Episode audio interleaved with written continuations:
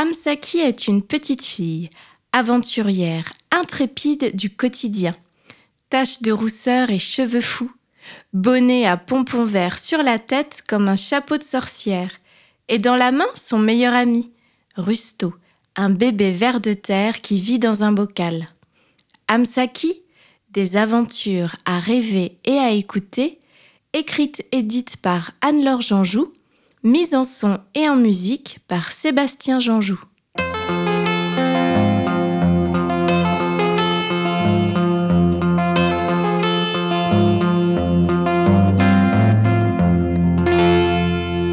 Troisième aventure, l'envol des amandes à plumes. Aujourd'hui, c'est le deuxième jour du printemps. Il est 8h30 et Amsaki est déjà dans le jardin. Ce matin, elle a reçu très tôt et très fort l'appel. L'appel du vent dans les oreilles, l'appel des jambes qui flottent et du cœur qui se soulève. Oui, Amsaki a reçu aujourd'hui l'appel de la balançoire.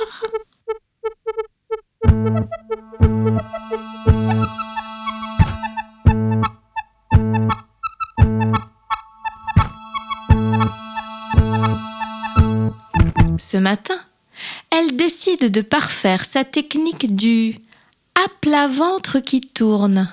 Ah, c'est une technique qui ne s'adresse pas aux amateurs ni aux bébés.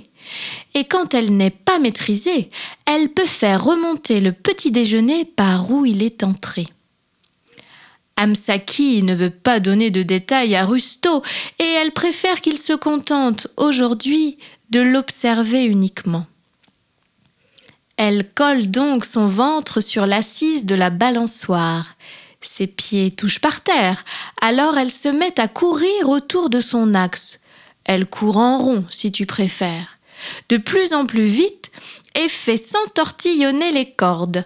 Puis, lorsque plus aucun mouvement n'est possible, Amsaki prévient Rusto. Attention mon petit père, ça va secouer. Elle soulève alors ses pieds du sol comme on lève l'ancre d'un bateau ou qu'on laisse s'échapper un ballon gonflé à l'hélium. Aussitôt, la balançoire se met à tourner, à tourner, à tourner, et Amsaki aussi, tu t'en doutes. Ses cheveux s'envolent comme ils adorent le faire. Son bonnet à pompons verts est projeté hors de sa tête et atterrit sur le bocal de Rusto. Amsaki, qui garde les yeux ouverts, voit alors les petits cailloux et les brins d'herbe au-dessous de la balançoire dessiner des spirales psychédéliques. L'engin presque spatial virevolte une fois encore dans le sens opposé, dodeline encore un peu d'un côté puis de l'autre, et finit par s'immobiliser complètement. Amsaki toujours allongée, la tête pendante près du sol, voit le jardin tout à l'envers. Et elle se dit alors que ce monde où le bas devient le haut n'est peut-être pas si mal. Par exemple, ce gros merisier-là, avec son tronc un peu boursouflé, devient une tête avec des joues grassouillettes et ses branches, des jambes qui sautillent sur les nuages. Ou encore ces pissenlits ici. Leurs feuilles crantées sont des bras agiles qui dansent au vent puis font tourner leurs corolles comme des jupes de soleil. Alors Kamsaki regarde Rusto et se pose la question de son endroit ou de son envers. Son regard est attiré par d'étranges tiges oranges plantées au travers d'amandes blanches et noires recouvertes de plumes. Bon, pour y voir un peu plus clair, Amsaki se remet à l'endroit et s'aperçoit qu'il s'agit d'un champ de cigognes ou plutôt que le champ du voisin est à ce moment précis peuplé de dizaines de cigognes. Des cigognes Oui, oui. Amsaki regarde bien et constate qu'aucune ne tient dans son bec le lange d'un bébé joufflu. Bizarre. Elle a vu tant d'images comme ça pourtant. Non, là, elles sont simplement tranquilles, farfouillant la terre à la recherche de quelques apéritifs. Amsaki prend le bocal de Rusto et tous deux se mettent à plat ventre, par terre cette fois, pour ne pas être vus et observer ce spectacle peu commun. Au milieu du groupe, Amsaki voit un oiseau qui semble un peu plus rabougri et dont le plumage est plus foncé. Amsaki comprend qu'il s'agit peut-être de la mémé cigogne. Autour, d'autres oiseaux semblent être occupés à lui apporter de quoi grignoter sans lui faire trop baisser le cou.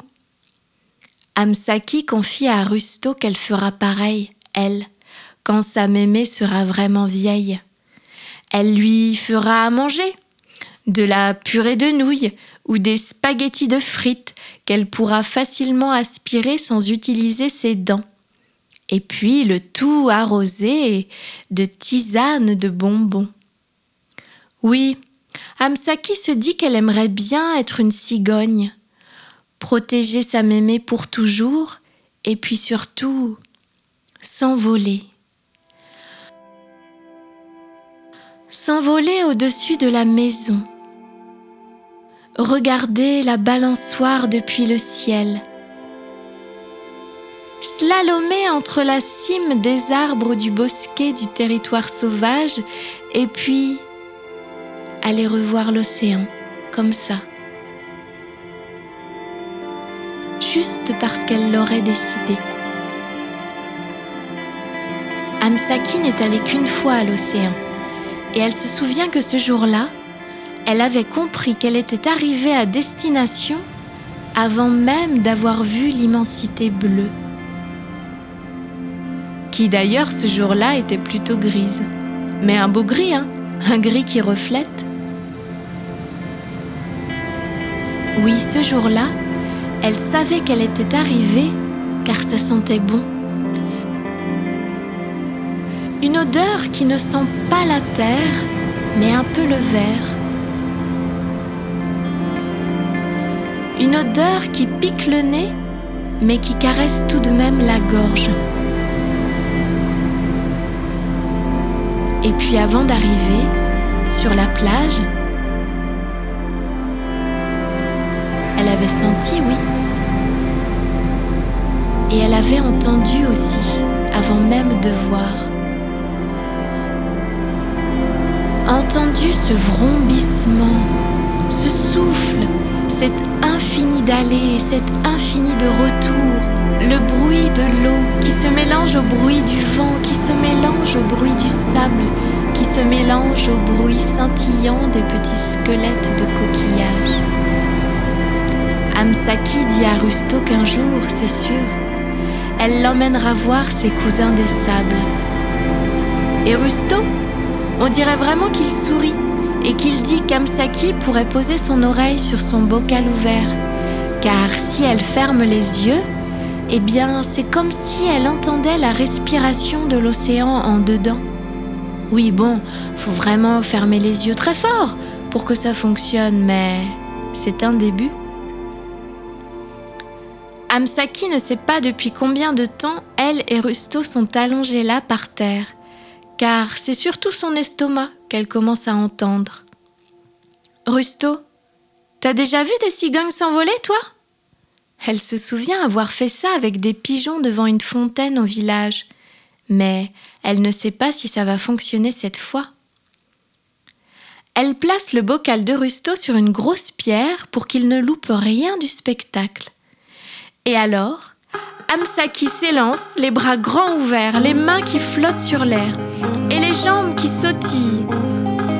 Vole, pied dans le sol, vers le champ de cigogne, cou en avant, comme si elle était l'une des leurs.